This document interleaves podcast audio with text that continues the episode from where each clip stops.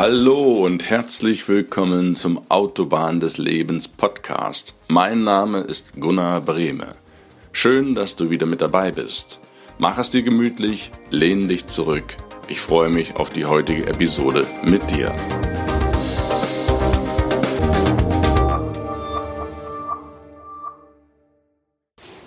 Hi, hi, willkommen zurück bei der neuen Episode auf der Autobahn des Lebens. Bevor wir mit dem Thema von heute beginnen, wie gewohnt ein kurzer Rückblick vom letzten Mal. Beim letzten Mal ging es um die vier Dinge, die einen guten Lehrer ausmachen. Dazu zählen Gerechtigkeit, Vertrauen, Menschlichkeit und Offenheit. Wir haben ausführlich besprochen, was damit gemeint ist mit diesen vier Sachen. Und wenn du dir das noch nicht angehört hast und Lehrer sein solltest, dann hör dir das doch bitte unbedingt noch an. Du findest alle Podcast-Folgen wie gewohnt auf meiner Website autobahn-des-lebens.de slash podcast oder auch auf der Startseite findest du alle Links, wie du da hinkommen kannst. Der neueste Podcast wie immer ganz oben. Und nun, wenn du kein Lehrer bist, sondern jemand, der auf der anderen Seite sitzt, im Hörsaal oder in der Schule, dann bleib dran, denn heute geht's um den guten Schüler. Bis gleich. Der gute Schüler. Vier Dinge, die einen guten Schüler ausmachen. Auch derjenige, der etwas lernen will, nämlich der Schüler, hat aus meiner Sicht vier Dinge, die ihm gut tun, die ihn zu einem guten Schüler machen. Und die wollen wir uns heute mal genauer anschauen.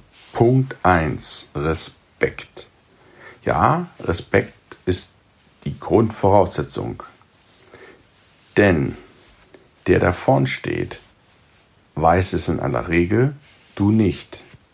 Der da vorn steht, macht sich die Mühe, sein Wissen dir vermitteln zu wollen.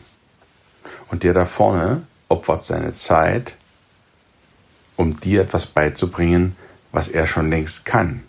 Und aus diesem Sinne, egal ob das ein Lehrer ist, ob das ein Handballtrainer ist, Fußballtrainer ist, Kampfsporttrainer, Schwimmtrainer, Reittrainer, Golftrainer, was auch immer. Ein Lehrer kann es. Du nicht. Und deswegen bist du da. Du möchtest es lernen. Und es gebietet sich aus meiner Sicht als allererstes, dem Respekt zu zollen, dem Achtung gegenüber dem Lehrer aufzubringen. Vergiss das nicht du möchtest etwas lernen. Falls du jetzt sagen solltest, ja, hey Gunnar, ich bin ja Schüler, ich muss ja zur Schule, ich will da ja gar nicht hin. Ich werde ja gezwungen, die Politik, die Gesellschaft, die zwingt mich ja dazu, in die Schule zu gehen. Dann sage ich dir, ja, hm, grundsätzlich hast du recht, es besteht ja eine Schulpflicht, keine Frage. Aber eines kann ich dir aus knapp 47 Jahren sagen, das wird ja in wenigen Tagen der Fall sein, dass wenn du glaubst, ohne Bildung, ohne Schüler sein zu wollen, dein Leben lang über die Runden kommst und in den Griff bekommst, dann irrst du dich gewaltig. Bedenke, Leben bedeutet ständig Schüler sein. Du bist ein Leben lang ein Schüler. Denn wenn du nichts mehr lernen willst, dann hast du abgeschlossen innerlich. Dann sagst du dir, ich möchte nichts mehr lernen, dann bist du geistig tot. Dann bist du geistig tot. Wenn du keinen Bock mehr auf Lernen hast, bist du einfach geistig tot. Und das Wissen, was dir dieser Lehrer vermittelt in der Schule, ist in aller Regel kostenlos. Auch wenn du vielleicht zur Privatschule gehen solltest. Trotzdem ist das Wissen für dich erstmal kostenlos. Und später, wenn du mit 30 merkst, oh Mist, verdammt, hätte ich doch mal besser aufpassen sollen in der Schule. Die Erkenntnis kommt in der Regel später, die hat man in den jugendlichen Jahren nicht. Da ist alles andere wichtiger als die Schule. Ich kenne das, spricht aus eigener Erfahrung. Ich werde das jetzt nicht ab, ich sag's dir nur aus Erfahrung, dass diese Erkenntnis später kommt. Und deshalb mein Tipp an dich, versuche dieses kostenlose Wissen jetzt so viel wie möglich in dich aufzusaugen. Das wird erst der Anfang sein. Du wirst später dich immer und immer und immer wieder auf die Schulbank setzen und im Leben auf die Lebensschulbank und weiterlernen. Und von denen, die es schon wissen in dem Bereich, gilt es Respekt zu zollen. Das ist der erste und wichtige Punkt. Du als guter Schüler habe Respekt und Achtung vor deinem Lehrer. Punkt 2. Wissbegierde, Neugierde. Ich hatte es gerade angesprochen. Wenn du glaubst, das, was du weißt, reicht für dein Lebensende, dann irrst du gewaltig. Denn Wissbegierde, Neugierde, sich verändern, das sind zwei, das ist grundlegende Lebensphilosophie des gesamten Lebens. Schau, stell dir mal einen, einen Baum vor oder eine Pflanze. Nehmen wir einen, eine Eiche. Du pflanzt eine Eiche in den Garten. Eine Eiche werden ja mehrere hundert Jahre alt. Ich kann jetzt nicht genau sagen, wie viel, aber mit Sicherheit 500, 600 Jahre können die locker werden. Stell dir vor, die Eiche sagt nach 200 Jahren, ach weißt du, ich habe jetzt keinen Bock mehr. Ich, das, mir reicht das so, ich bin jetzt 15 Meter hoch, ich könnte zwar 30 Meter hoch werden, aber ich habe dazu keinen Bock mehr. Mir reicht das jetzt einfach. Ich will auch nichts mehr kennenlernen. Ich kenne jetzt Frühling, Sommer, Herbst und Winter, habe ich jetzt 200 Mal durch in meinem Leben und das genügt mir jetzt. Ich, ich schränke mich jetzt erstmal ein. Was meinst du, was mit diesem Baum passieren würde? Richtig, der geht ein. Alles, was sich nicht entwickelt, stirbt letztlich. Und auch du, der dich nicht fortbildest, stirbst geistig. Das ist die Konsequenz, wenn du dich nicht weiterbildest. Deshalb machen einen guten Schüler Neugierde und Wissbegierde aus. Schau mal in den Kindergarten. Diese Kinder wollen immer etwas lernen. Ein Kind, wenn du ein, ein kleines Kind, wenn du dem zuschaust, ist permanent auf der Suche und neugierig ist, schaut den Eltern zu, schaut den Menschen zu, den Omas und Opas zu. Wie machen die das? Wie backt die Oma einen Kuchen? Wie repariert der Opa einen Stuhl? Wie repariert der Papa von mir aus den Auto? Wie repariert der Papa am PC? Wie näht die Mutti einen, einen Knopf an? Das sind solche Sachen, die Kinder äußerst interessieren. Die wollen wissen, warum. Und die gucken sich das bei Erwachsenen extrem schnell ab.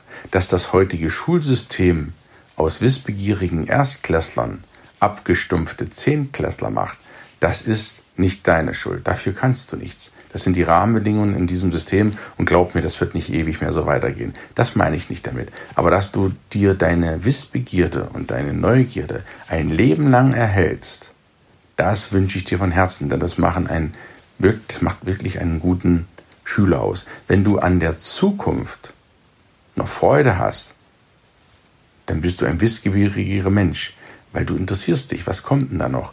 Währenddessen du, was ich aber für vielen älteren Menschen beobachte, die an der Vergangenheit mehr Freude haben als an der Zukunft, dann bist du innerlich schon, schon fast gestorben. Wenn du nur noch in Altem schwelgst, immer offen sein, Erfahrungen des Alten nutzen, um wieder neue Pfade zu betreten. Das ist doch das eigentliche Leben, damit die Eiche wirklich 700 Jahre wird und nicht nach 200 Jahren sagt, ich will nicht mehr. Das verstehe ich als zweiten Punkt, ein guter Schüler zu sein. Punkt 3. Pareto-Prinzip.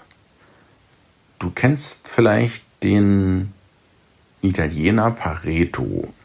Der hat mal gelebt in Italien. Und zwar war das ein Ökonom und der hat herausgefunden, dass 20 Prozent der Italiener, also nur ein Fünftel, 80 Prozent des Geldes besaßen. Und dass die restlichen 80 Prozent der Italiener, das ist also die große Mehrheit, vier Fünftel, dass die aber nur 20 Prozent des Geldes besaßen. Unter diesem Gesichtspunkt ist das Pareto-Prinzip, die 20-80-80-20-Regel entstanden. Und das ist tatsächlich so, das ist jetzt nicht genau auf den Prozent festzulegen, aber so in etwa als Schüler solltest du 20 Prozent deiner Zeit damit verbringen, 80 Prozent deiner Schulaufgaben zu lösen. Das ist jetzt kein Aufruf, deine Schulaufgaben nicht richtig zu machen. Aber ich aus Erfahrung sage, es genügt, wenn du die 80, 85 Prozent drauf hast und dafür nur 20 Prozent Zeit benötigst. Weil für die restlichen 20 Prozent an Wissen brauchst du 80 Prozent der Zeit. schluckt, dich, schluckt dir also extrem viel Zeit, die letzten 20 Prozent. Da musst du 80 Prozent deiner Arbeitskraft aufwenden. Und insofern ist es clever und gescheit, ein guter Schüler. Ja, wie gesagt, kein Aufruf, jetzt weniger zu lernen, aber lerne einfach mal effizient und gescheit, indem du dir die wesentlichen Punkte rauspickst, die deinen Fachbereich betreffen. Du kannst nicht alles wissen. Das ist eine Illusion. Man kann nicht alles wissen. Heutzutage schon gar nicht mehr. In einem Bereich selbst kannst du nicht mehr alles wissen. Deswegen beschränke dich erstmal auf 80 Prozent dessen, was diesen Fachbereich betrifft und versuche das in 20 Prozent der Zeit ziemlich schnell dir einzuverleiben. Und wenn du das drauf hast, dann kannst du noch gucken, was hast du noch an Zeit, die, die restlichen 20 Prozent einzuverleiben. Das gilt auch für Prüfungen, so kleiner Tipp, Tipp am Rande. Wenn du Tests schreibst, dann fange nicht von oben nach unten an und sage dir, hey, ich muss jetzt von eins bis zehn Aufgaben lösen, sondern du gehst an die Aufgaben ran, ganz gezielt, die du am besten kannst. Die löst du als erstes. Sahne dir da schon mal die Punkte ein, wo du wirklich schnell bist und sieh zu, dass du in 20 Prozent der Zeit 80 Prozent der Aufgaben löst. Und dann hast du genug Zeit für die restlichen 20 Prozent der Aufgaben, weißt schon mal, du hast das große Ding in der Tasche. Das so als Tipp, was aus meiner Sicht heutzutage einen guten Schüler ausmacht. Verzettle dich nicht, sondern arbeite konzentriert mittels Pareto-Prinzip, indem du dich auf mit weniger Zeit versuchst, die Kernpunkte, das Wesentliche einzuverleiben.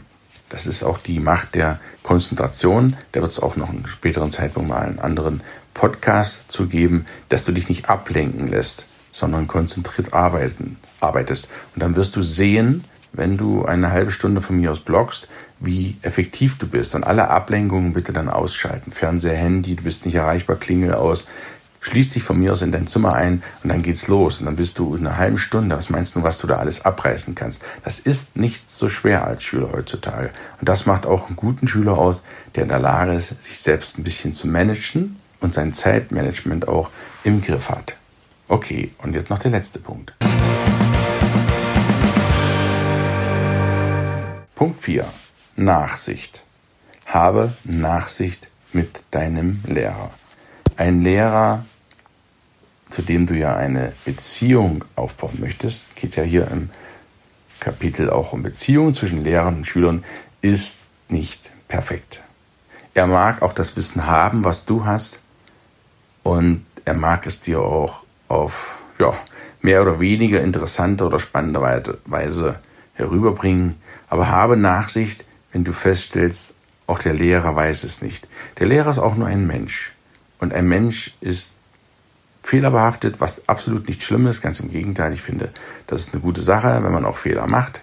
Und auch ein Lehrer macht Fehler, hab da einfach Nachsicht. Wenn du merkst, es läuft vielleicht das eine oder andere nicht so, dann sei auch so fair dem Lehrer gegenüber und tritt mit ihm in einem Austausch und sag, hey, wie sieht's denn aus? Ich, ich sehe das so und so. Und dann, wenn du einen guten Lehrer hast, der wird offen sein. Das ist auch einer der vier Punkte des Lehrers Offenheit, Offenheit gegenüber seinen Schülern, der einfach bereit ist, auch Sachen, sich Dinge anzunehmen, wenn er merkt, hm, der Schüler kann es ja vielleicht auch besser. Und das ist auch so ein Punkt, den viele, viele Lehrer ungern machen, indem sie sich da eigenstehen müssen, hm, auf der einen oder anderen Sache gibt es ja vielleicht Leute, die das besser können. Und es gibt in der Geschichte wenig Beispiele. Ich kenne nur das von Isaac Newton, dessen Lehrer an der Universität oder Hochschule, wo er war, zurückgetreten ist, weil er gemerkt hat, wie pfiffig der Newton damals war. Der hat einfach gesagt, hey, der ist besser als ich. Warum soll ich jetzt nur Kraft meines Amtes den Lehrstuhl besetzen? Ich mache den Weg frei für den Newton. Hör dir die Geschichte einfach mal an. Eine total spannende Sache. Aber bleiben wir beim Schüler. Habe Nachsicht gegenüber deinem Lehrer, wenn es nicht so läuft. Und versuche mit konstruktiver Kritik ihn besser zu machen. Ja? Mache deinen Lehrer besser. Der honoriert dir das in unbezahlbarer Weise. Wenn der Lehrer merkt, dass du ein guter Schüler bist, der nachsichtig ist, was meinst du, was dann passiert? Das ist eines der stärksten Gesetze des Universums. Aktio gleich Reaktion. Im Kapitel Ruhe besprechen wir das ausführlich. Das, was du gibst, bekommst du immer zurück. Wenn du nachsichtig gegenüber deinem Lehrer bist, der ja nicht perfekt ist, wie auch du nicht perfekt bist, dann wird auch dein Lehrer nachsichtig gegenüber dir sein. Denk mal darüber nach. Ich wünsche dir eine schöne Zeit. Ach ja, bevor wir dir noch schöne Zeit wünschen, wollen wir noch kurz zusammenfassen. Die vier Dinge, die einen guten Schüler ausmachen. Zum einen Respekt, zum anderen Wissbegierde, Neugierde, zum dritten Pareto-Prinzip mit Konzentration und viertens die Nachsicht. So, und jetzt wünsche ich dir aber einen grandiosen Tag, eine spannende Zeit als Schüler, wo auch immer du stecken magst, in der Schule oder in der Uni oder in der Ausbildung oder beim Seminar oder sonst doch wo. Denk dran, dein Lehrer ist eine Respektperson, behandle die noch so, sei wissbegierig, konzentriere dich auf das Wesentliche und hab auch Nachsicht, wenn es beim Lehrer mal nicht so läuft. Und ich wünsche dir, dass du deinen Weg findest, dass du weiterhin wissbegierig bleibst und auch diesen Podcast wissbegierig weiter zuhörst, denn es warten noch viele spannende Themen auf dich. Freue dich auf nächste Woche, wie gewohnt, immer Mittwoch auf der Autobahn des Lebens, Podcast mit Gunnar. Ich freue mich auf dich, hab einen wundervollen Tag. Bis zum nächsten Mal. Tschüss.